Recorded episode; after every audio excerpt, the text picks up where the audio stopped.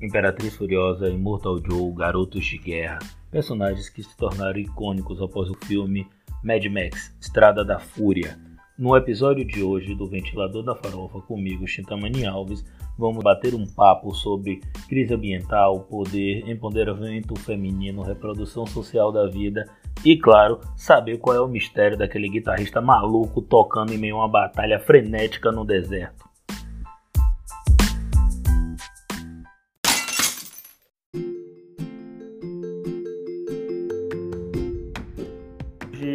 Vai discutir é, a partir de um filme, um filme de 2015 chamado Mad Max Estrada da Fúria, o quarto filme da franquia. Deu o título aqui de Imperatriz Furiosa, Mad Max e os Historiadores. O que aprendemos na Estrada da Fúria? Convidado para gente, a gente embarcar nessa loucura aqui é Diego, meu amigo. Eu queria que ele se apresentasse, contasse um pouco da história dele. Diga aí para a gente, Diego. Fale sobre você.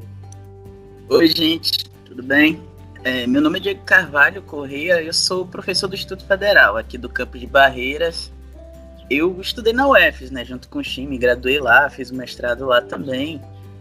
Enfim, eu acho que não sei se precisa de uma trajetória além disso. Geralmente eu gosto de falar só que eu sou professor, que é efetivamente o que eu faço. Eu acho que isso é o suficiente, né?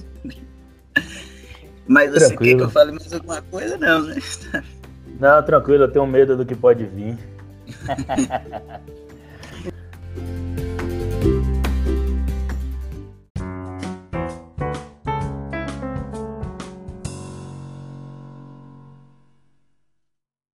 Para quem é mais jovem, tem três filmes antes, tá? Com o Mel Gibson. E aí a gente veio esse filme de 2015, porque logo quando ele foi lançado, surgiu alguns debates né, sobre a questão ambiental, foi retomada aquela questão dos combustíveis. Então, nesse aqui de 2015, diante de vários caminhos abertos, é possível a gente pensar uma questão central? Olha, Tim, eu acho que tem uma série de questões né, que, que vão aparecer no filme.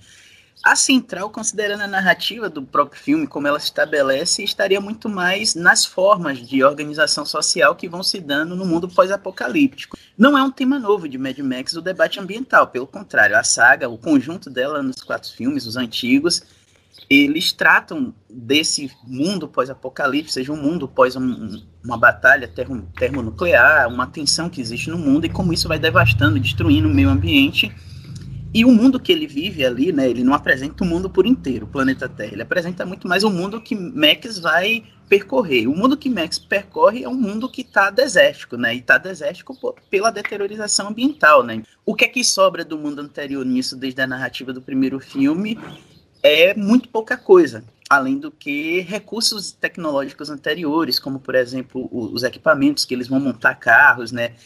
é, que eles vão montar motos e que eles vão usar também para montar pequenos esquemas é, industrializantes ou automatizados nas comunidades ou sociedades que o Max vai passando ao longo dos quatro filmes. Então, esse já é um tema central do conjunto da saga, né? Um mundo que foi destruído e é um mundo destruído pelo capitalismo, a narrativa se dá nisso, né? A, a, primeira preocupação no primeiro filme se dá em torno do Max, ainda um policial transitando para isso, de como o mundo é, acaba, não apresenta a guerra, que acaba, não passa por isso, passa só a transição do Max policial ao Max louco, né, que é o Mad Max, né, como ele se torna esse louco da estrada, que é um cara que vive é, percorrendo caminhos atrás da sobrevivência em um mundo sobrou muito pouco dessa natureza que o Max está tentando buscar uma forma de sobrevivência, né, entrando em contato com outros grupos humanos que sobreviveram.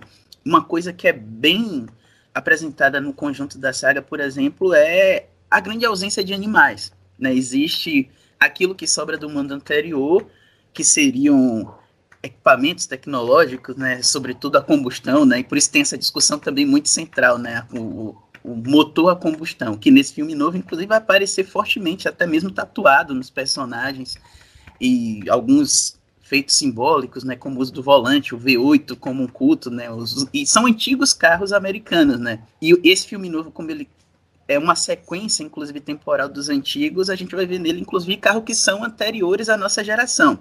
São carros hoje que são carros de colecionadores nos Estados Unidos, de que tem quem tem interesse por reforma de carro, restauração, tem uma série de programas, inclusive, que tratam, e muitos dos carros que vão aparecer no Mad Max aparece lá, porque é um filme antigo, é um filme que data de mais de três décadas, né? O primeiro filme.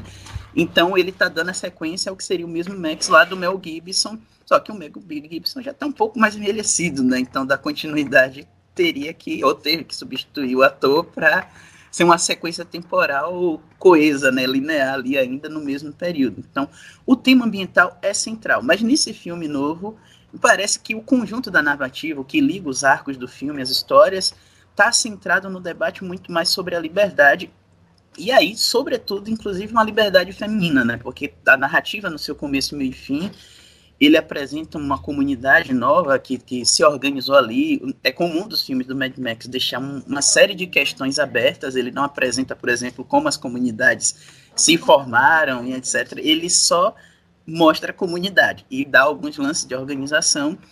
E nesse filme, né, a narrativa começa com o Mac sendo raptado por essa outra comunidade que ele encontra, que tem um esquema relativamente estatal de, de organização política, né? Funda-se um pequeno estado ali com um imperador que organiza tudo, um ditador e que inclusive fundamenta seu poder nessa naquilo que ele consegue extrair da natureza que é fundamental para a vida. Uma delas água e outra delas o uso da tecnologia, né? Ele fundamenta muito nisso, né? De como ele distribui isso para a comunidade, inclusive com lances de dádiva. Isso aparece em outros filmes, até mesmo na Cúpula do Trovão, que é o que antecede isso, né?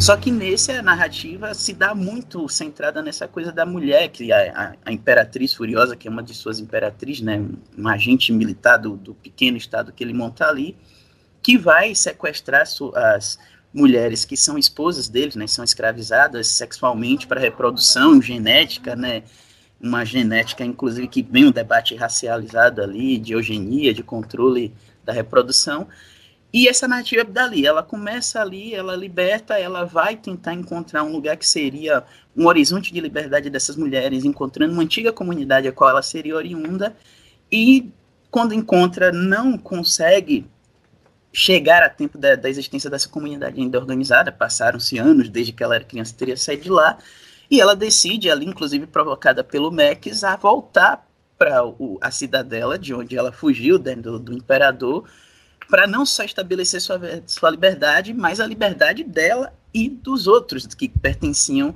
a essa cidadela, né?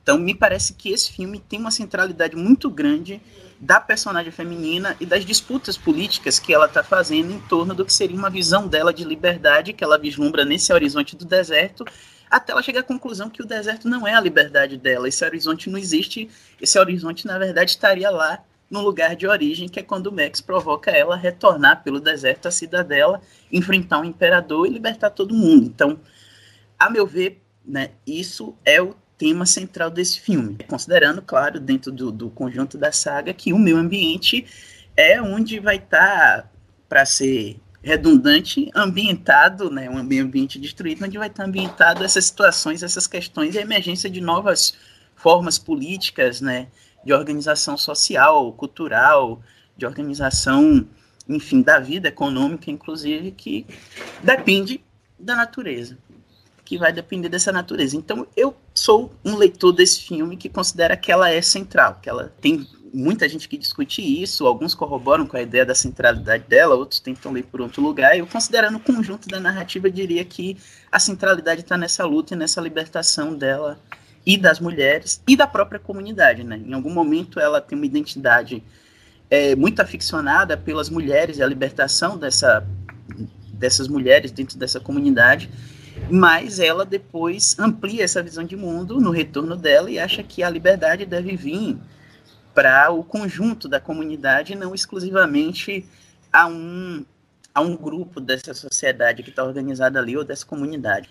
Isso remete muito, inclusive, a um debate feminista muito interessante, né? E, e um percurso histórico que vários movimentos feministas vão fazer até que se chega a, a, um conceito de gênero, por exemplo, como uma categoria útil de análise, e isso vira também uma filosofia, um devir, né? O gênero, os debates de gênero vão alicerçando o modo de ver o mundo e de reorganizar, né? Se a gente tinha no passado, a historiografia, por exemplo, apresenta alguns movimentos feministas que inicialmente, na década de 60, 70, tinha uma visão sobre o poder, sobre a sociedade, de libertação feminina das mulheres, é, como um sujeito quase que natural também, né? A mulher quase como um sujeito natural, nasceu mulher, já é o sujeito mulher.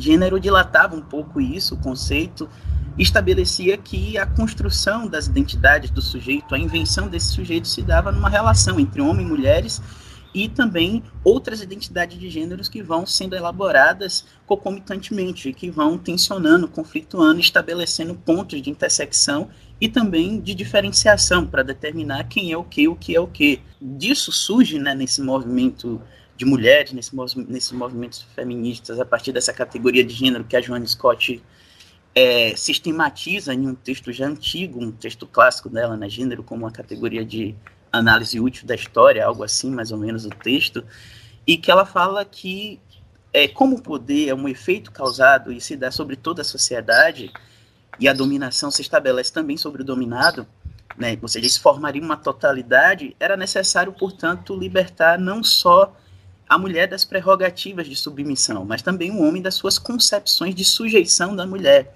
Seja o homem, nesse texto da Joan Scott, e a perspectiva de gênero vai incorporando esse conceito dela, de, deslocado da sociologia agora para a história também, para uma filosofia do feminismo, começa a se pensar como uma sociedade ela pode ser filosoficamente organizada a partir da prerrogativa da horizontalidade entre todos. Então, o homem precisa se desconstruir e livrar-se, inclusive, de uma cultura que produz um sentido delimitado sobre o papel da mulher, para se permitir se transformar, entender que esses, essas definições, né, essa significação do que é ser mulher ser homem, elas são historicamente é, delimitadas por uma série de conflitos, confrontos, estruturas sociais, culturais e políticas, e que, portanto, era possível uma horizontalidade, e a libertação feminina se daria, nesse sentido, na libertação do conjunto da sociedade e não num conjunto, num, naquilo que seria a categoria ou grupo específico de mulheres. Me parece que a Furiosa está passando por isso, né? Parece que ela tem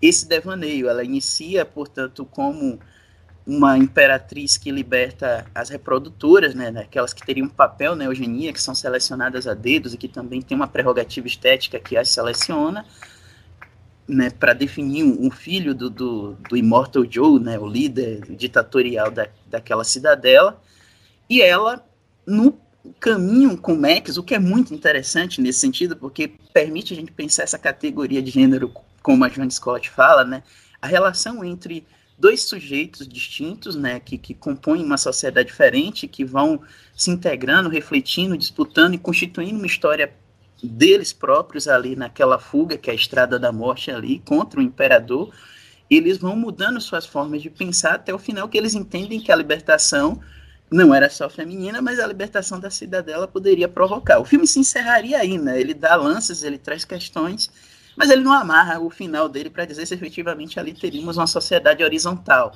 Mas ele aponta o caminho disso nessa transformação dos personagens, né?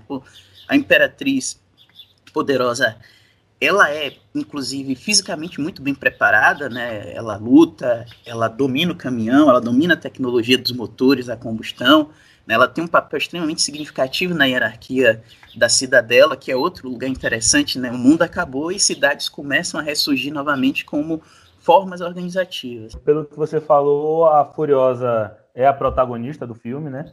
Você vê a trajetória dela, Max tem poucas falas, não tem um relacionamento romântico. Tem algumas cenas, para a gente pensar quem está escutando, que são emblemáticas. É, acho que uma cena em que Max tenta acertar um, um, cara com tiro, um fuzil de longa distância, erra, erra, e aí ela chega perto, aí Max pega e dá a arma para ela, porque ele reconhece que ela é uma atiradora melhor. Ou quando está dentro da cabine, ele sai procurando todas as armas, porque ele é o espertão encontra todas as armas, aí quando ele sai, ainda tinha mais uma arma que ela tinha guardado, ou o código para ligar a máquina, enfim. O filme tem pequenos detalhes em que mostra uma astúcia, uma sabedoria e na trajetória de Max o reconhecimento desse papel dele, ou seja, de, de um papel muito mais horizontal, próximo, do que aquele cara que vai salvar a mocinha. E aí, Diego, você tocou na, na, na questão da natureza, da vida, e eu não sei se esse filme foi lido a, desse jeito à época, mas de um tempo para cá no Brasil, chegou um debate do, das mulheres feministas que é sobre o trabalho não remunerado e a reprodução social da vida. Isso também acabou ficando famoso no, naquela série O Conto da Aya, né? E eu acho que o filme acaba explorando muito isso, porque O que o caminhão carregava era leite. É, se tem as mulheres no processo de eugenia e de seleção, mas elas são tratadas como coisas. O importante é, é a vida. E ainda tem aquela cena das sementes, né? Em que a semente é que traz a vida e a bala é o que traz a morte, é a antissemente. Então, se a gente pensar que a gente está numa, numa pandemia hoje, e alguns serviços são essenciais e outros não, quando a gente para para olhar, é o cuidado. É a reprodução da vida que está em jogo. Como a gente vai continuar vivendo. E quem cuida dos serviços de reprodução da vida são as mulheres. E aí, se você olha para o Mad Max, assim, de uma maneira bem dura e árida, é isso.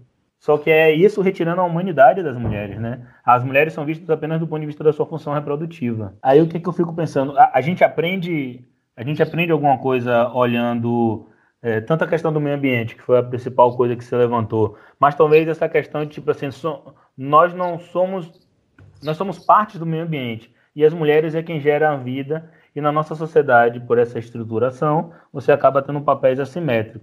É, a gente aprende alguma coisa olhando ali pro o Mad Max sobre isso?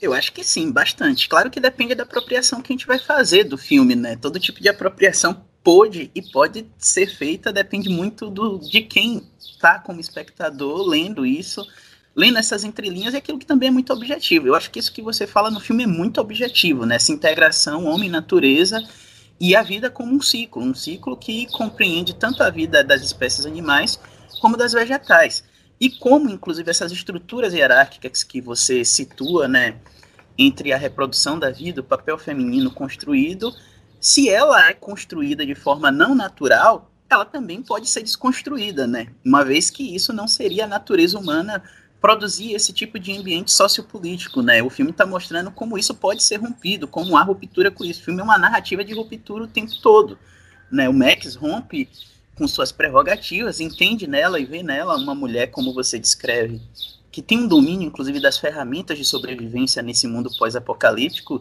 e habilidades que, inclusive, ele não reúne, ao tempo que ela também é provocada por ele a retornar à sociedade ao final, na cidadela, e libertar os outros, não só conseguir sua liberdade ou daquele pequeno grupo daquelas mães, né, que é, produziriam a vida lá. Então, esse conjunto, para mim, está muito bem posto no filme, né? Essas possibilidades, e se considerarmos a saga Mad Max como um todo, isso vai aparecer recorrentemente. Desde o primeiro até o último, está se mostrando como as estruturas simbólicas, culturais, elas são estáveis na medida em que elas são reproduzidas, restituídas cotidianamente. Na medida em que há um processo de ruptura, elas se rompem, novas estruturas, novos campos de significação, novos sentidos para a humanidade podem ser dados. Então, sem é... sombra de dúvida, o filme apresenta isso. Para quem está escutando, a ideia de reproduzir a vida é tanto as atividades como as instituições que garantem isso. Então, escolas, creches, hospitais, mas as pessoas que fazem esse trabalho. Então, assim, de uma maneira bastante aligeirada, um, um empregador, para pagar o cara, precisa que esse maluco tenha uma idade determinada para trabalhar o que ou legalmente ou que socialmente seja aceito. Então, para esse cara chegar nesse local, ele, alguém precisou ter cuidado dele, alimentado ele, educado ele, seja em que normas e em padrões aconteçam. Lá no, no filme do Immortal Joe, é, ele está tentando esse processo de eugenia, ele ainda investe algum recurso. Por isso que quando a, a moça morre, ele não se preocupa exatamente com ela, mas ele está pensando na, na prole, se você olha para a sociedade brasileira hoje em meio a uma pandemia, em que deve estar tá batendo 20 mil mortes, mais de mil por dia, a gente vive uma situação tão gritante que aquele cara que precisa do, do trabalhador, porque ele precisa de alguém para exercer essa função, mesmo que ele a remunere, não liga para esse processo. Então, se você pensar hoje, é, as mães, as famílias, mas principalmente são as mulheres, né?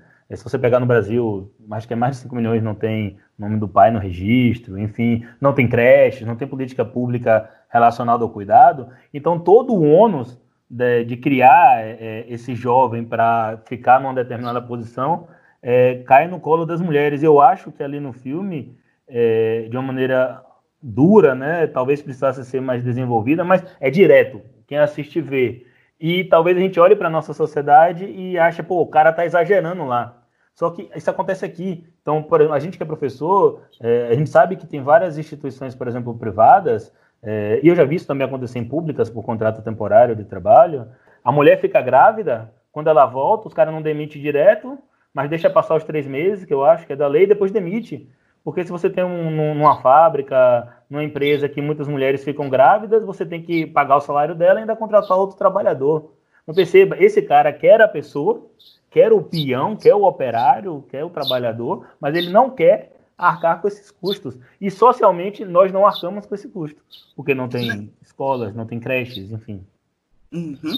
É isso, é. nós somos uma sociedade, só para acrescentar um dado reconhecido entre nós e nossa geração, além das mães que, ou os filhos que não têm nome de pai, tem aqueles que são tem o nome do pai, mas tem pai ausente, né? E isso é muito comum, ou seja, essa ausência masculina, nossa geração viveu a isso e sobreviveu a isso, ou seja, com a centralidade permanente das mães da gente no cuidado, na educação, inclusive na sustentabilidade econômica também disso, né? Só que elas são invisibilizadas, né? A grande questão que está posta ali é essa, né? Uma forma de dominação eficiente, sofisticada de, de, uma estrutura social, seja a do Immortal Joe na Cidadela, seja a nossa, está no processo de invisibilização, né? Ou seja, o que é, que é mais. E quando a gente se fala de, de, liberalismo, que seria a crise que gera o apocalipse de Mad Max, a gente está falando em uma subjetivação de um processo no qual a gente acredita, subjetiva e reproduz a ideia de que o custo-benefício é que seria a centralidade da nossa vida. Esse custo-benefício, obviamente, está regulado por um princípio econômico, né? O que é vantajoso, o que, é que não é. A mulher pode ser uma mão de obra barata, mas se engravidar eu perco esse custo-benefício, porque agora ela está de licença sem produzir, recebendo e alguém a substituindo. Então esse custo-benefício passa a ser menor. Então a gente precisa desumanizar, tirar a singularidade humana da própria humanidade para tornar ela um objeto quase que natural, como aparece ali em Mad Max, né? A natureza eu posso fazer o que quiser, ela se renova ou não, né? Porque o Mad Max está apresentando uma crise da natureza no qual ela se reduz a um ponto de também reduzir a própria humanidade. Por isso que o filme ele é muito coeso, né? Se a natureza se reduz, se reduz a sociedade. Se a humanidade se reduz a um objeto muito particular, uma coisificação, ela também vai se reduzir em algum momento, né? Ele está meio que profetizando que uma possibilidade dessa é iminente. E ele está fazendo isso há décadas atrás. Não é o primeiro autor, não é o primeiro que aparece na literatura. Isso já aparece desde o século XVIII, XIX, com a Revolução Industrial de como a gente poderia esgotar nossos recursos ou politicamente a gente poderia se deteriorar, seja na modalidade de uma guerra universal ou uma guerra global ou em guerras locais ou pela própria exploração da gente mesmo, né? E como as mulheres têm um papel né, nessa estrutura social que também vai ser de reprodução dela na medida em que elas as compõem né, e a compõe na condição de escravizada, daquela que, que tem essa centralidade invisibilizada, que é da reprodução da vida, do cuidado, do leite, como aparece lá no Mad Max, mas como ela aparece numa hierarquia na ponta, na base dessa sustentação, né? Ela não, por exemplo, ela não que é essa, esse debate que você fala que as feministas têm colocado em pauta o trabalho não remunerado, ou seja, o trabalho dela é extremamente eficiente, central, mas politicamente, né, através do discurso, ele é invisibilizado, reduzido como se fosse o trabalho menor, mas ele é efetivamente central. Né, mas é fundamental, inclusive, que elas subjetivem isso, reproduzam esse tipo de sujeito. Por isso que os sujeitos não são naturais, eles se constroem.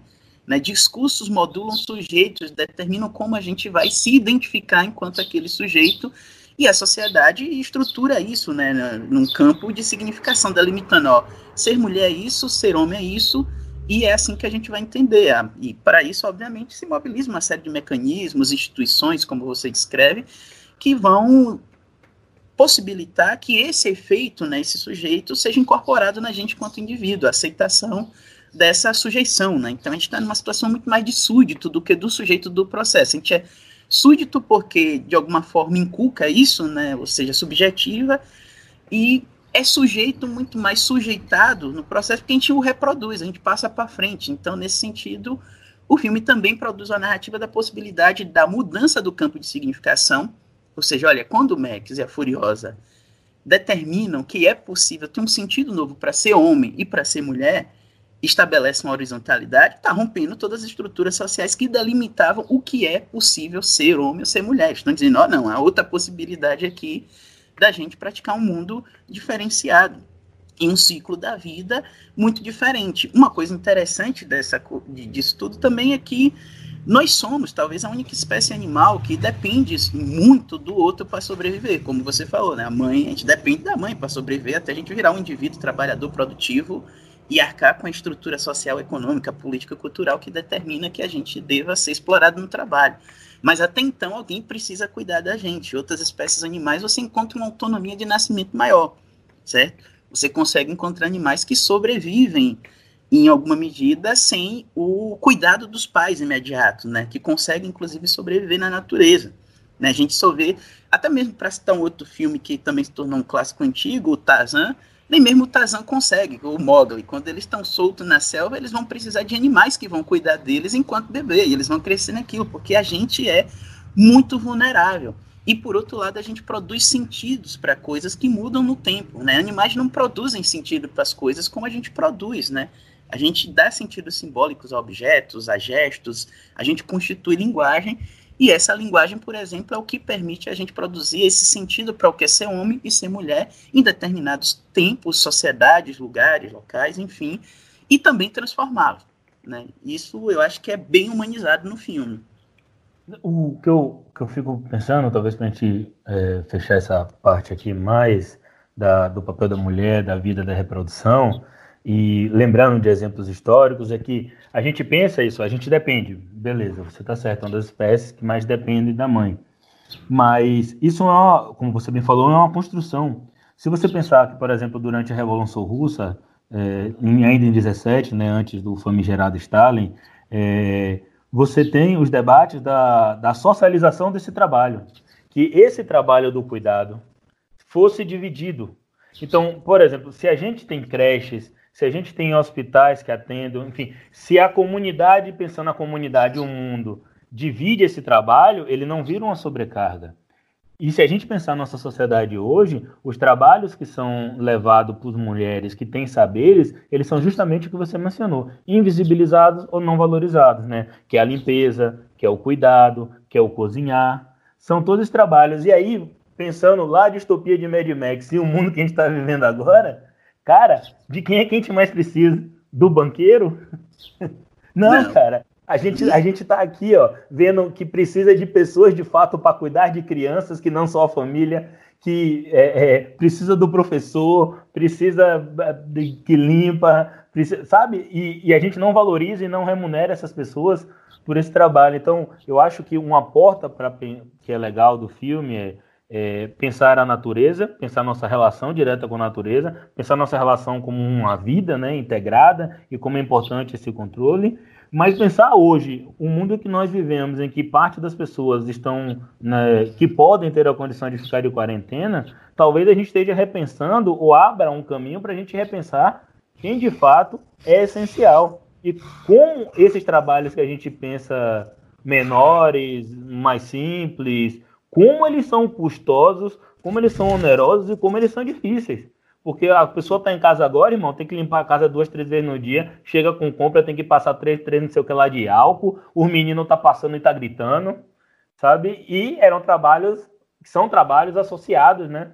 É, grosso modo, às mulheres. E não poderia, antes de passar a palavra para você, Diego, deixar de falar que tem uma cena bastante emblemática, que eu acho que talvez seja mais marcada no filme sobre isso, que é quando as meninas as meninas que são as mulheres, né, toda aquela padrão capa de revista, é, elas vão se transformando, vão ganhando mais protagonismo ao longo do filme, e em determinado momento elas quebram um cinto né, de, de castidade, é, aquele cinto que controlava o aparelho sexual e reprodutor.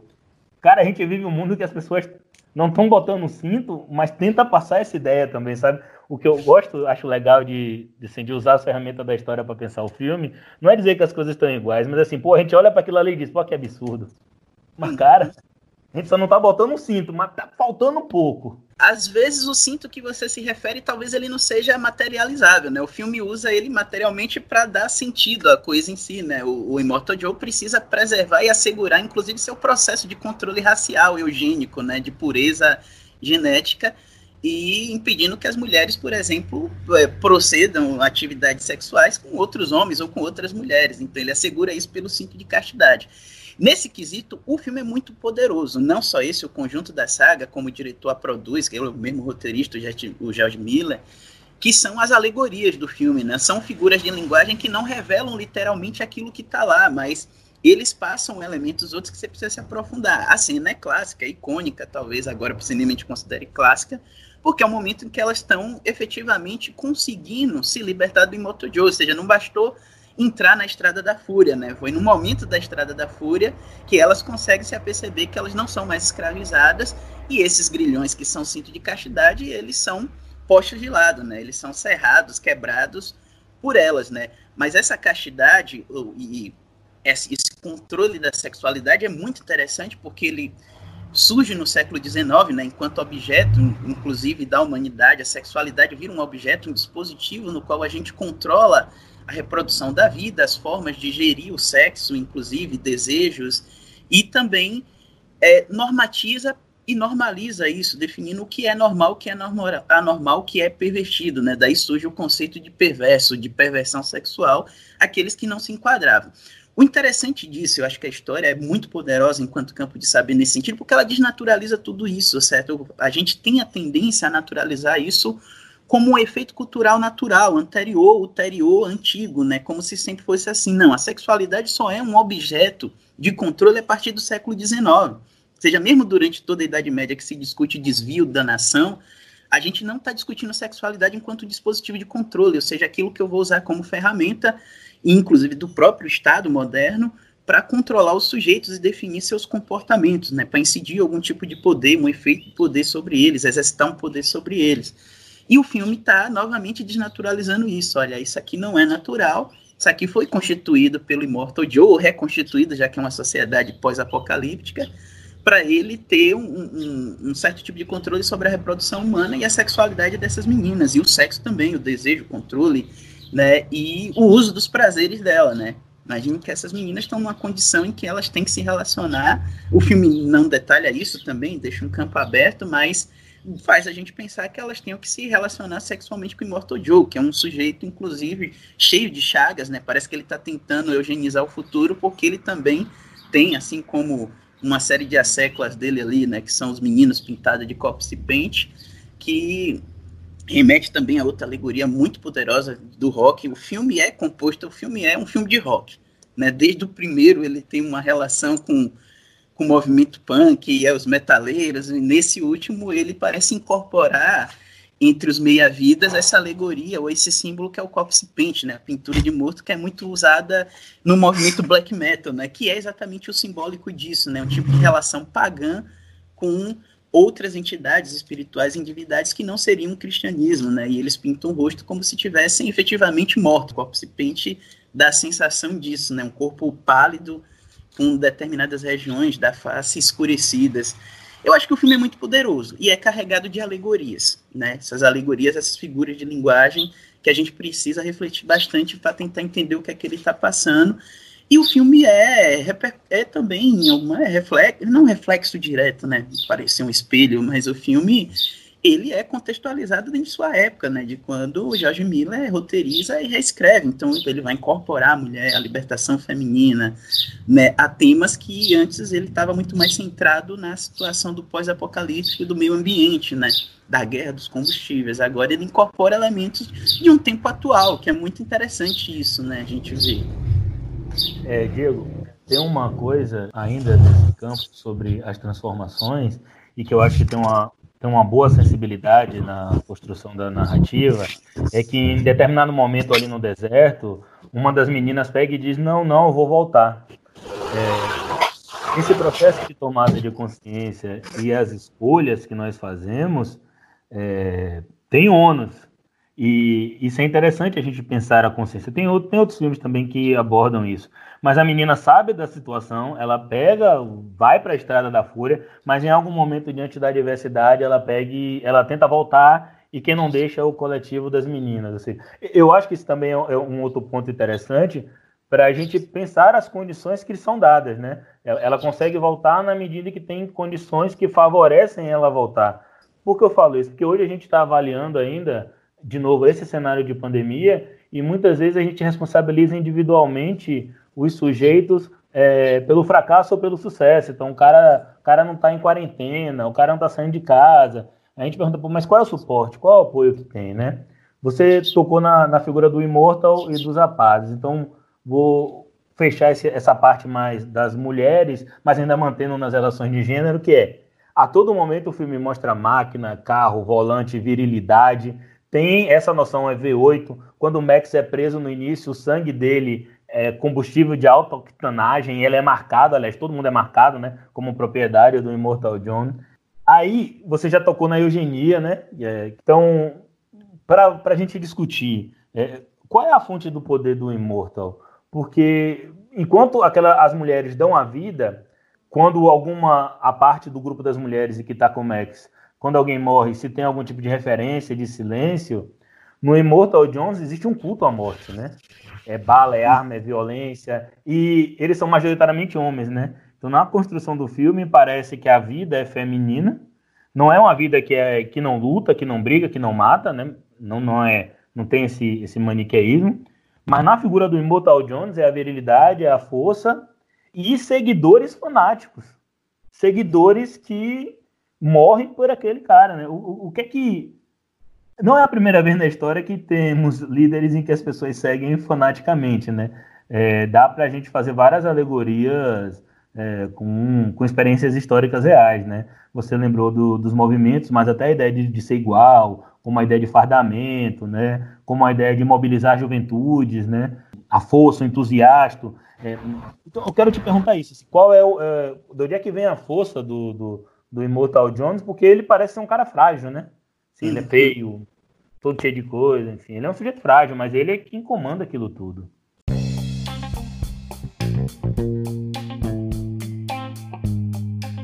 Você está escutando o Ventilador na Farofa, o podcast que bagunça as coisas. Sim, ele é um sujeito doente, né? Inclusive, né? O que apresenta logo no início do filme que ele tem que incorporar uma armadura, um respirador automatizado ali para ele conseguir sobreviver.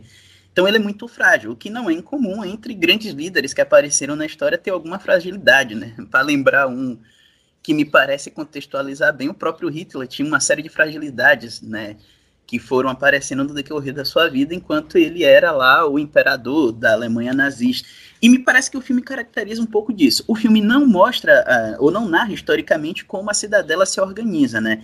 Ele dá muito la mais lances sociológicos de como ela se está estabelecida ali, de como a dinâmica do poder do Immortal Joe se sustenta numa tradição que ele inventa junto com essa comunidade, na qual ele vai se assegurar por uma perspectiva de exercício do poder a partir de uma cultura religiosa, né? Então isso é muito forte no filme. O Immortal Joe é Immortal Joe e ele é aquele que abre que o, os portões de Valhalla, né? Restituindo também uma tradição religiosa muito antiga, né? Que seria a nórdica, né? Associada muito aos vikings, que são em alguma medida também aqueles dos quais o, o regime nazifascista na Alemanha vai identificar como sendo é, a origem da sua superioridade racial.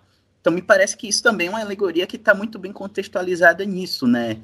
É, essa ideia dele colocar Valhalla ali de repente como oriunda da cultura nórdica.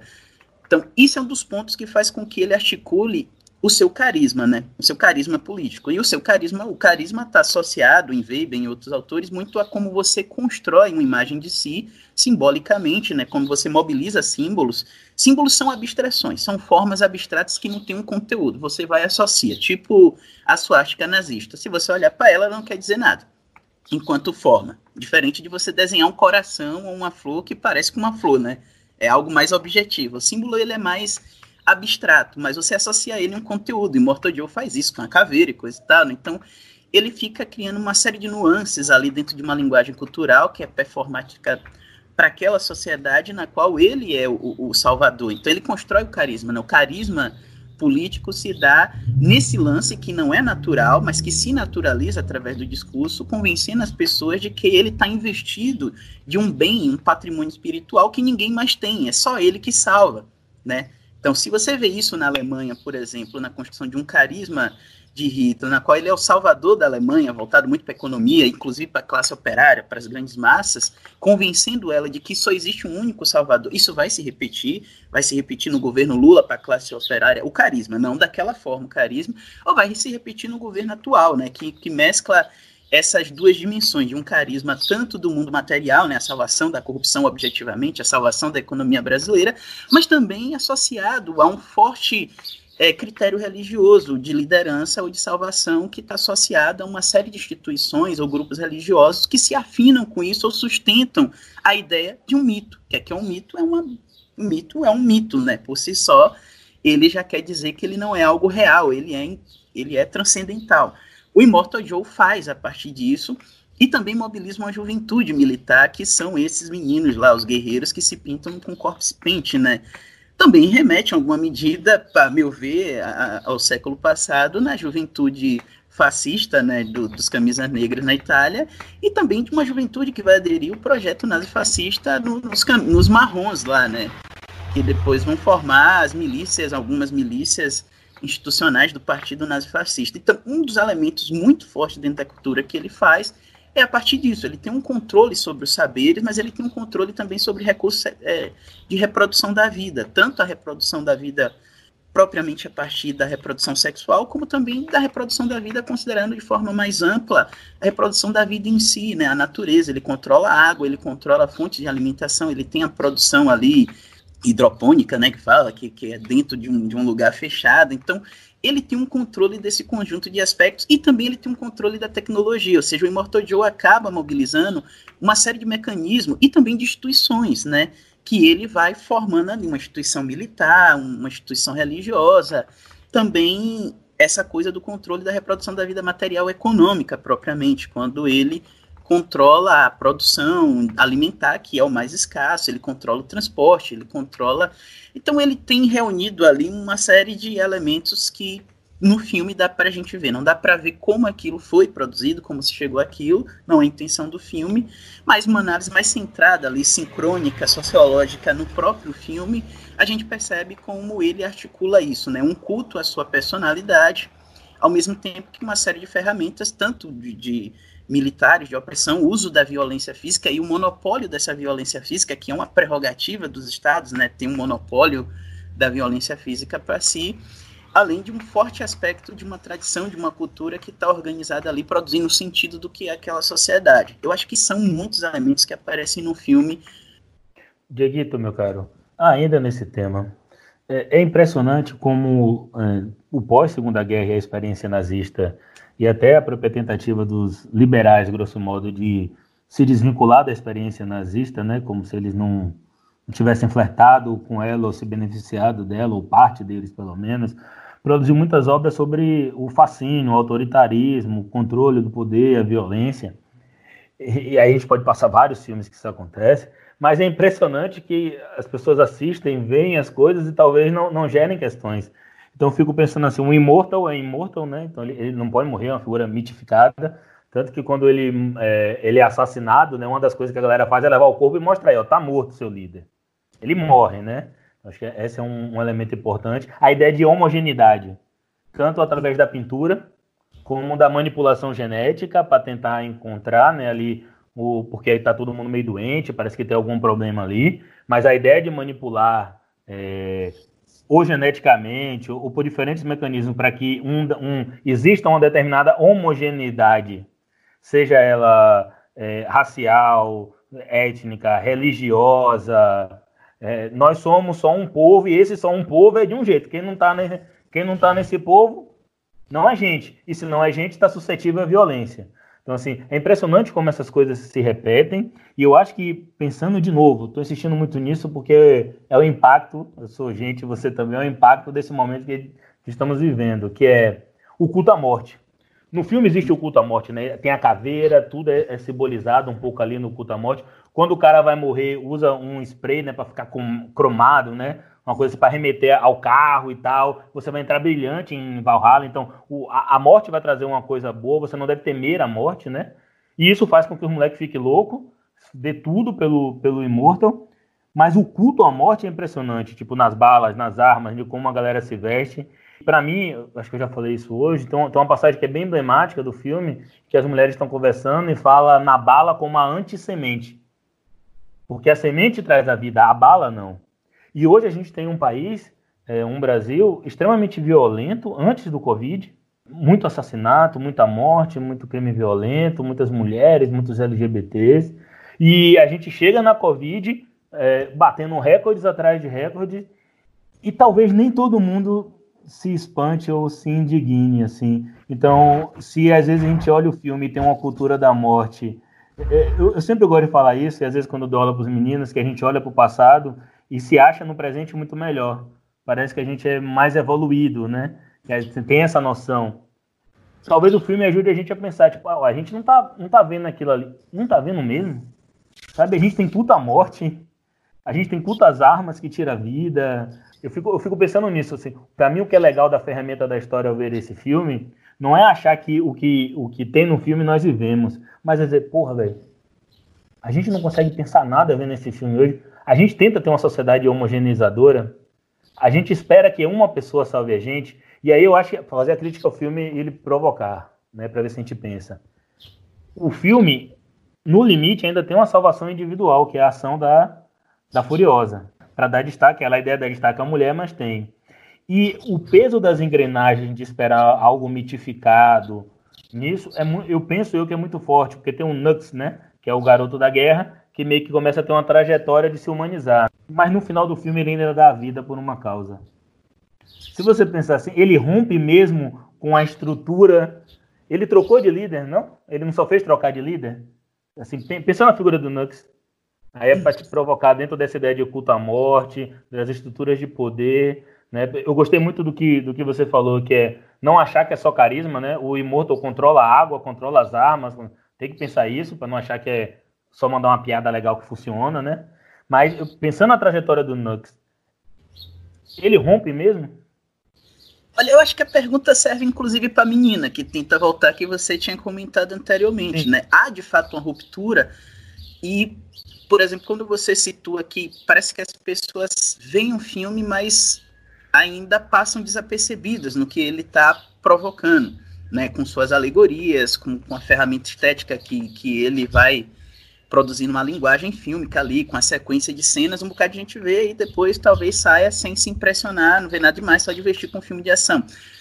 Cara, isso é muito complexo porque nós somos bastante complexos enquanto humanidade. Então não basta um, uma imagem, uma linguagem, um texto, um discurso aparecer como inovador que ele vai se fazer valer de uma compreensão ou de uma apropriação. Depende muito de como as pessoas se apropriam dele. Ou seja, as pessoas já têm antecipadamente uma série de signos, símbolos de domínio, inclusive de uma linguagem é, cultural que é parte da vida deles, tradicional, costumeira também, que vai se servir dessa outra ferramenta, desse outro instrumento que vem, como no caso o filme, para produzir sentido. Então, não necessariamente as pessoas vão se apropriar do filme e vão aprofundar nesses lugares, nem é hábito, inclusive, da, do, do, espectador de, de, cinema no geral, é, produzir debates sobre filme ou tentar interpretar o filme. Muitas vezes ele aparece muito mais como um lazer, como um prazer, como uma atividade lúdica mesmo. Então, não é necessariamente produzir reflexão. Star Wars também está falando disso na década de 70, falando de império, de chanceler, de golpe,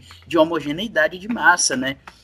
Então, não é uma um processo de subjetivação muito fácil essa coisa. Por isso que o, o processo educacional ele se dá do, do, em linhas concorrentes, tanto aqueles que querem restabelecer e restituir uma forma de vida, né, uma forma de pensar, de ver o mundo, como aqueles que querem romper com essa forma.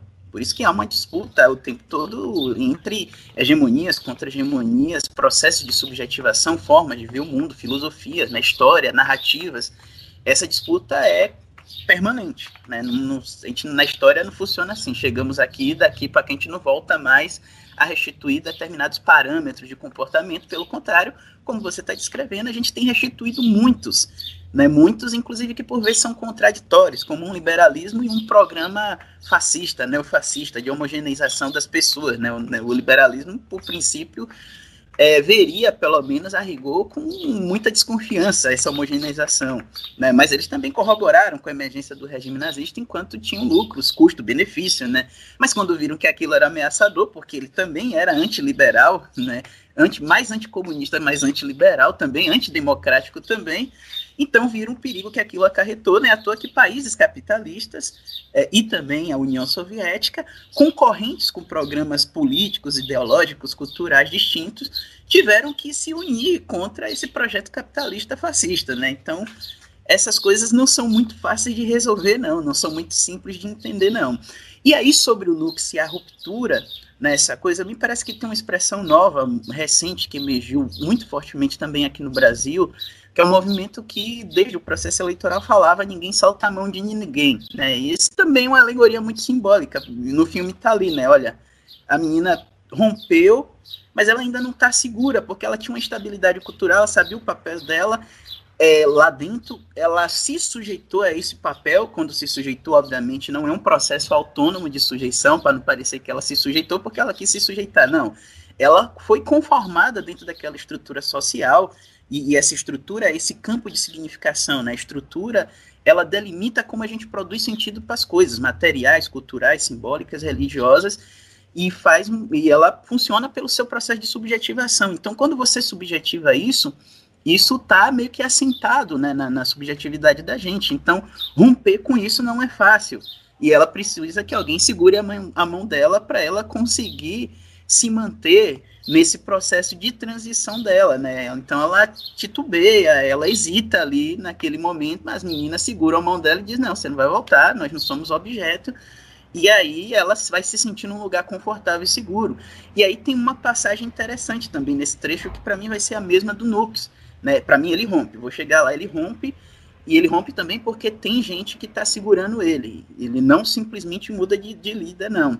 Porque no, no caminho com, com, a, com, com Max e com a Imperadora Furiosa, ele não tem um, um líder espiritual, ele não tem um, um, carisma de um líder que promete a ele uma salvação. Pelo contrário, ele começa a se seduzir e se permitir, inclusive, um, um processo que eu chamaria para o filme, metaforicamente, de desautomatização porque é uma sociedade automatizada, de carburadores, e ele tem tatuado o motor no peito, né? Os símbolos são sempre do motor a ele combustão. Muda a cor, né?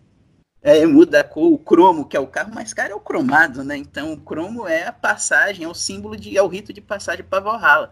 Ele rompe com esse processo, ele não está mais automatizado, ou seja, ele não está mais subserviente a esse modelo, que ele, inclusive, flerta, né?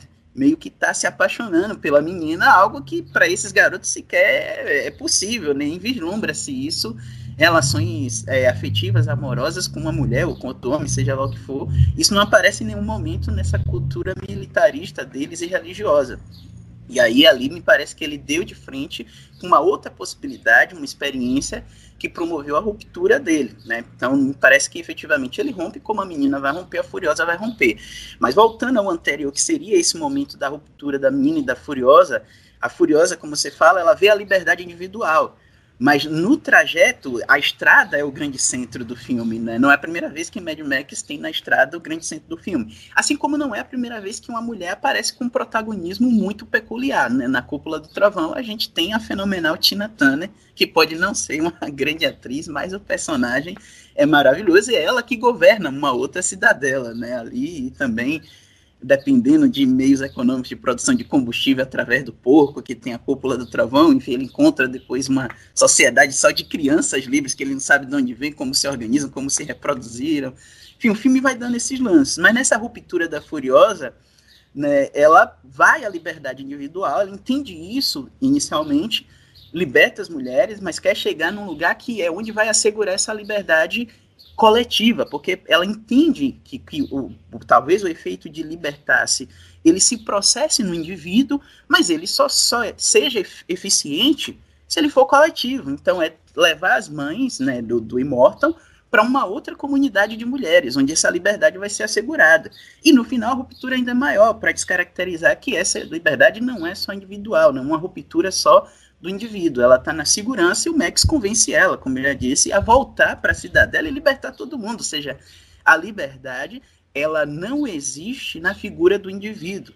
Né? Ela existe na figura do corpo social que vai assegurar formas livres de cuidar de si, de cuidar do outro e de gerir, inclusive, aí algo que é muito importante nos debates sobre sexualidade e gênero, digerir não é administrar, não é controlar, não é disciplinar, não é domesticar, mas é digerir seu corpo, gerir inclusive seus instintos, seus, instintos, seus desejos, né?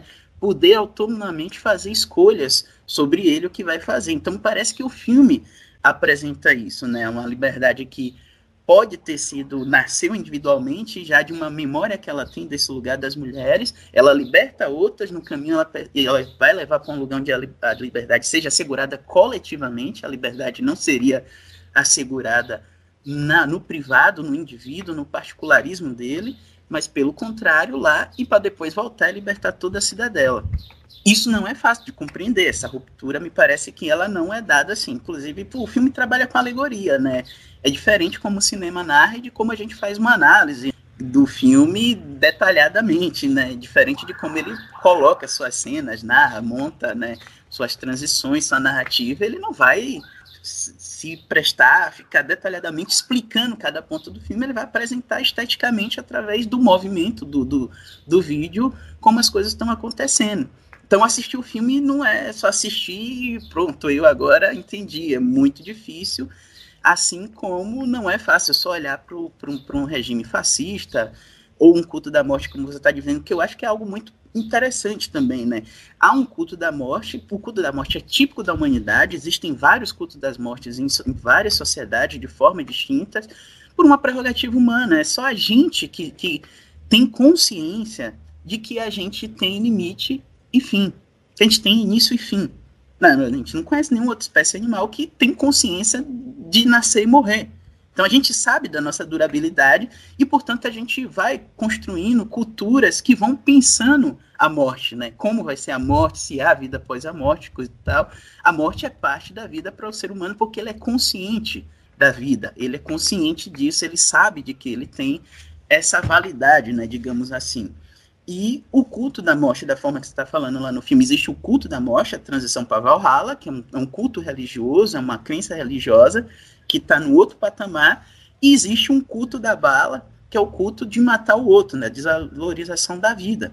Esse é um outro lugar, que esse sim tem um sentido muito similar com o que tem se difundido amplamente no mundo ocidental, que se refere a, a armas, ao uso de armas, a, enfim, um hábito, inclusive, de praticar tiro, de violentar, e um desejo de matar o outro como uma transformação de si mesmo num certo tipo de herói, o salvador de si, né? Você é quase o líder carismático de si mesmo, né? Você salva si a partir disso que o filme apresenta, né? A banalização da morte na contramão do que seria preservação da vida, que você fala, né? Dessa metáfora da bala contra a semente.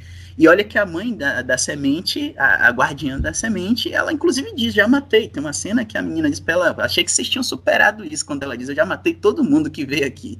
Ela diz, achei que vocês tinham superado. Ela meio que se cala ali, né? Fica em silêncio, porque não está posto as razões do porquê ela matou também, né? Ela matou numa condição de guerra, aparentemente, né? Numa sobrevivência. Ela não ritualiza a morte, ela não define a morte como um fim da vida, como uma filosofia de vida diferente daqueles meninos que são do secto militar do imortal, que cultuam a morte do outro, eles cultuam a morte de si como Valhalla, no culto religioso, e a do outro como um desejo, algo a se fazer e uma banalização. São duas coisas que eu acho que aparecem de forma diferente. Ela mata para sobreviver e para ela bala não é algo bom.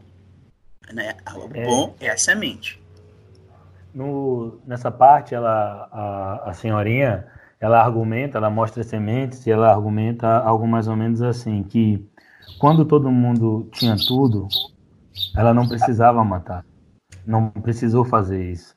Então, assim, a, o uso da força foi uma escolha de justiça, uma escolha de busca, enfim, é quase que fosse compelido, é diferente, como você bem falou, da indiferença diante da vida, Dieguito, é, para a gente se encaminhar aqui para o final, ia ter uma parada meio. Tem muitas questões, como você disse, que, que se abrem né, no filme. É, brincando quando pensava sobre o podcast, eu disse, cara, vamos bagunçar as coisas, vamos estragar o filme da galera. Porque se você pegar um filme que tem um roteiro relativamente simples, ponto A, ponto B, numa estrada com cenas magníficas. Porra, é um filme de ação do caralho para você assistir, é massa. Né? Então, obviamente, você pode assistir assim, ou você pode escutar nosso podcast e ajudar a dar uma bagunçada quando você vê o filme, né? Você pode fazer isso.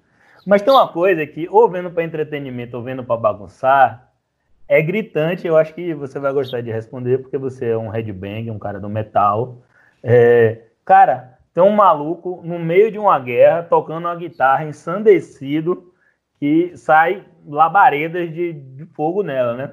Aí a gente olha, eu, né? Eu lembrei de que todo, sei lá, quase todo culto religioso, sobretudo aqueles mais antigos, a música tem um papel fundamental. E nos de hoje tem. Você pegar as novas é, é, denominações religiosas neopentecostais, você pode não gostar da música, mas a galera canta em êxtase, né? Aí é por aí o papel do, do cara ali, do cara com a guitarra ensandecido, porque o pau tá comendo, o tiro tá passando e o maluco tá metendo a guitarra para dentro. Eu acho que sim, é bem por aí, bem para Eu não sou um headbanger, né? Mas talvez já foi, talvez não, já fui uma vez na vida, né? Mas com uma vida transformação, a gente também se transforma, né? É um peso muito grande dizer se é um headbang. Para mim, headbang é, é igual ser anarquista. Anarquista é quem está compondo o movimento anarquista, né? Quem flerta com essas ideias, se influencia, reflete, né? É outra coisa. Mas Assim, eu acho que é isso que você está dizendo. Tem uma coisa que marca a, a saga Mad Max, é que o único que tem uma história mais ou menos linear e contínua é o próprio Max, mas ninguém tem, são histórias fragmentadas, né? Cada filme ele tá passando por um lugar, no primeiro mostra ele com a família, o filho, a esposa que não se morre, mas os outros grupos que ele vai encontrando não tem história própria definida, né? Você tem ele ali naquele momento. Mas o que está posto é que o mundo acabou da forma que ele era antes, e que nós teríamos talvez voltado ao que seria uma sociedade primitiva. E primitiva não no sentido de não ser complexa na sua cultura, porque o que a gente está discutindo aqui é o quanto é complexa, inclusive a articulação da cidadela do Immortal Joe, mas primitiva no sentido de sociedades primeiras, que ainda não se utilizam de mecanismos de poder, dispositivos, instituições tão sofisticadas como a gente tem hoje em dia na educação, no Estado grande, na mídia, né? Diga. Ô, Diego, já que você está indo nessa linha, só para te perguntar, eu sei que você é um estudioso disso. Tem um quesinho, porque eu sempre acho que todos esses filmes pós-apocalípticos, eles, eles flertam com a tese robesiana da montagem do Estado. O que você acha ali em, em Mad Max que tem um pouquinho disso? Porque parece que o único local que tem um caos minimamente organizado é onde tem Mortal Joe. O resto é Babilônia. Olha, eu não sei, é difícil aproximar isso de Hobbes, a meu ver, porque Hobbes está falando de um, um, estado de natureza ruim que vai ser domesticado pelo Estado, que é o Estado político, né? E esse Estado, ele pode ter uma proximidade, porque é um Estado de uma pessoa só, porque se a natureza humana é ruim, então dois governadores, é, de alguma maneira, expressariam a sua natureza má. Então era o, o correto na racionalidade hobbesiana é ter um governador só. Talvez essa relação possa aparecer ali. Mas não aparece esse argumento filosófico no filme, em nenhuma medida. Ele está aparecendo lá que o Immortal Joe justifica o seu poder centralizado baseado numa concepção dele de natureza humana ruim que ele precisa controlar e evitar a guerra entre os humanos, evitar que todo mundo se mate, né?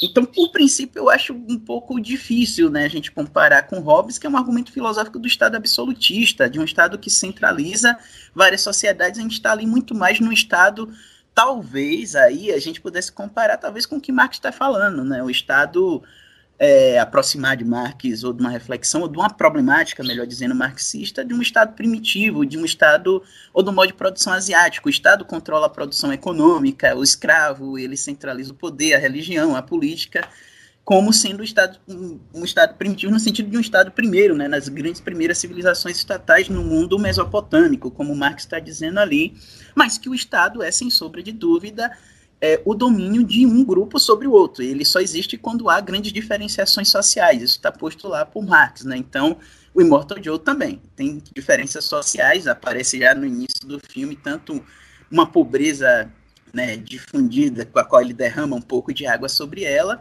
e como ele vai estruturando esse Estado lá com uma certa burocracia de acesso a ele, de controle dos meios de produção, talvez se aproximasse até mais disso, né, de, de um algo, de um modo de produção asiático, como o Marx se referia, né, à antiguidade quando a gente estuda história. Mas do Hobbes, muito mais um, uma outra coisa ali que a gente poderia comparar essa centralização do poder. Mas é isso, não aparece nenhum dos dois argumentos. Do, a problemática marxista seria, para análise, para a meu ver, mais eficiente nesse sentido, pelas características que estão postas ali, e porque o filme narra isso. É uma sociedade pós-apocalíptica. É tipo Einstein dizendo sobre a Terceira Guerra, sobre a Quarta. A Quarta a gente vai lutar de TACAP, porque a gente vai destruir tudo, então a gente vai voltar a lutar com TACAP. Então seria muito mais algo nesse sentido do que uma comparação eficiente com o Hobbes ali, que já seria um Estado muito mais desenvolvido, pós-Maquiavel, pós o Estado é, medieval, os pequenos estados, feudos, enfim, seja lá o que for, eu acho que é mais difícil, nesse sentido, pensar o Hobbes e pensar mais outros autores que ajudam a compreender essa situação do Immortal Joe. Mas voltando a essa coisa do rito, da música, né? É isso, a música é um tipo de expressão e ela constitui uma linguagem. A gente precisa pensar a música a partir disso também. A, a linguagem, ela forma conteúdo e ela tem forma própria, forma musical, e tem conteúdo. Então, ela expressa um tipo de rito próprio daquela comunidade, né? Não é uma música qualquer que está tocando, mas é uma música que embala aquele grupo lá ligado ao Immortal Joe que aparece ali no filme, né? Então, como você disse, é comum nos cultos religiosos, inclusive, mas não só nos cultos religiosos, e algo que também vai, em alguma maneira, ser interseccional, religião, política e guerra, né? Então, nas guerras, a gente via os exércitos marcarem marchas, ou marcar, por exemplo, é, o ritmo da remada, a música demarca isso, então era comum a gente ver, né, ela ser organizada a partir da música, guerras antigas e medievais, perpassam pela música, né, que, que vai ser tocada, inclusive, para demarcar o passo de guerra, a estratégia. Ela é uma linguagem também que vai estar tá ali, portanto, produzindo sentido. É como a gente vê naqueles filmes medievais, por exemplo, em seriados como Vikings, o quanto tocar uma corneta é, produz um sentido para um grupo militar que vai atacar ou vai recuar. Então, a música é parte disso e, como você disse, também da tradição religiosa, né, que essas comunidades, sociedades vão produzindo. A música é muito presente seja nas religiões, por exemplo, de matriz cristã, como você situou, e isso é generalizado, desde o canto gregoriano, por exemplo, dentro do catolicismo, ou da igreja carismática, que também produz outros ritmos, como na, na, na marcação do trabalho, como Hobsbawm é, analisa na história social do jazz, a emergência do jazz como um ritmo de, de marcação e de representação desse ritmo do trabalho, né? então o trabalho acaba produzindo um tipo de musicalidade que outros instrumentos vão permitir ela ser é, de alguma forma expressada, né? não só com o instrumento de trabalho. Então, música é muito presente na história da humanidade desde a antiguidade. E como ali tem uma sociedade primeira, primitiva, ainda com mecanismos não tão sofisticados de poder, ela também está ali como uma função de organização social e alimentação. Então ele vai para a guerra, o, o louco da guitarra, né? Ele tem uma guitarra que tem um escapamento, inclusive fica soltando fogo, e ele vai com um equipamento de som que parece um trio elétrico baiano, né? Bem grande, e ele fica pulando. Mas tem uma coisa muito icônica ali também, uma outra alegoria que nos permite pensar. O filme não narra isso novamente, deixa uma série de questões, mas quando o Max sobe no caminhão dele, o trio elétrico dele, e acaba se batendo com ele, ele está lutando com outro personagem, ele arranca a máscara do guitarrista, e o guitarrista é cego né? E isso talvez remeta a algum tipo de função específica de música que ele faz, que ele não vê, ele só ouve, né? A ideia ali, quando arranca a máscara, ele não tem olhos, é como se essa função fosse uma função estruturante dessa sociedade, né? À toa aqui, olha, os possantes são um, um centro do filme, e tem um culto a isso. E a música tem um carro próprio, né? Tem um próprio trio elétrico, ou seja, ele tem um possante só para ele, no qual ele fica de frente, pulando, né, amarrado com uns elásticos, né, ritmando a guerra e empolgando os militares na guerra, ao tempo que ele é cego, né, ele não tem habilidade da visão. Insinua-se talvez que ele tenha só a habilidade da audição e que essa seja uma função como um eunuco, talvez, comparando na antiguidade, né, a função do eunuco que cuida da mulher, da esposa de um líder político, religioso, né, como um faraó, que é, tem o órgão sexual dissipado em razão dele não poder, inclusive, ter nenhuma relação com aquela mulher. E aí o músico me parece que ele, além de ser uma das cenas mais belas do filme, esteticamente a cena é muito bem feita, né? E a cena da luta dele, como ele aparece de repente pulando, tocando, Isso dá até um certo êxtase no espectador na hora que vê ele ali tocando essa guitarra, soltando fogo, né? E é isso, esse filme tem uma presença muito forte da trilha sonora de rock. O primeiro filme, inclusive, é, se o Mad Max dialoga pouco agora, no primeiro filme praticamente ele não falou. Né? Praticamente não há cenas em que Mad Max fala. O filme é um filme, inclusive, bastante lento, no qual é a trilha que narra o filme. Você vai ouvindo a trilha sonora junto com as imagens em movimento, e é aquilo que vai constituindo a história. O que é próprio do cinema, né? Essa interação aí, o cinema é a imagem em movimento que narra a história, que pode se complementar com atuação, com trilha sonora, efeito, enfim, mas o cinema seria propriamente a imagem. O primeiro Mad Max ele tá nesse cinema mais cru mesmo, de olha, as imagens é que vão falar, as imagens é que vão produzir é, essa narrativa do filme. Então acho que é mais ou menos isso ali que aparece.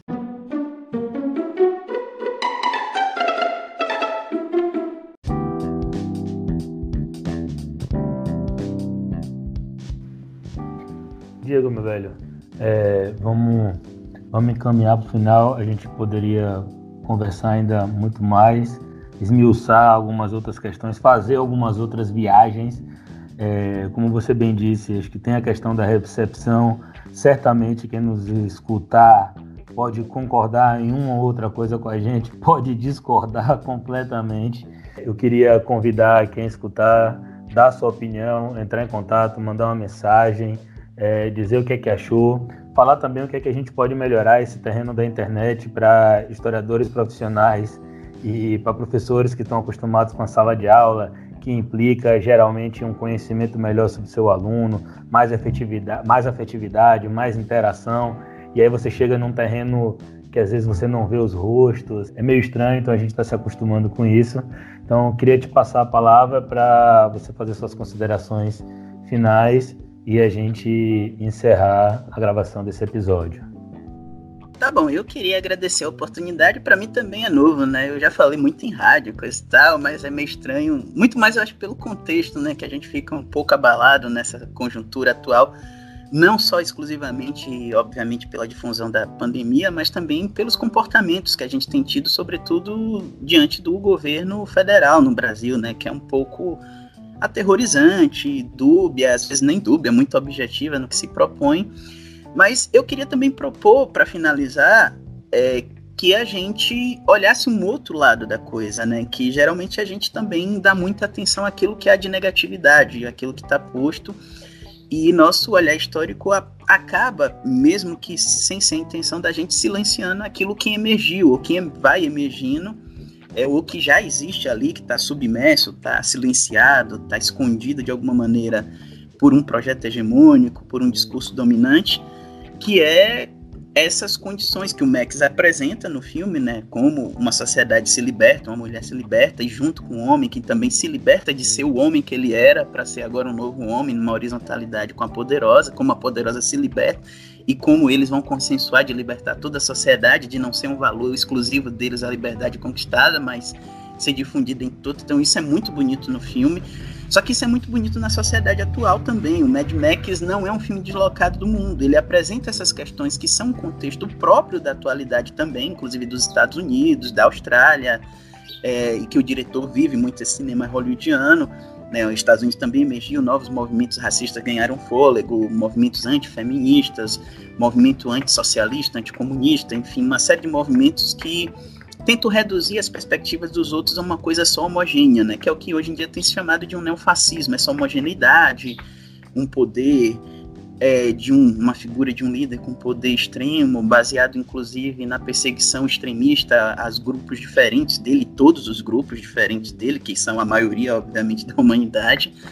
Mas como a gente não olha isso como sendo muito mais, a meu ver, numa leitura histórica mais recente, uma reação do que uma ação, certo? Então, assim como o nazismo foi uma reação, um modelo histórico na época que tinha emergido, crescido, seja o lado comunista na União Soviética, fosse o liberalismo democrático, as piadas do, dos americanos e dos europeus, ele foi uma reação.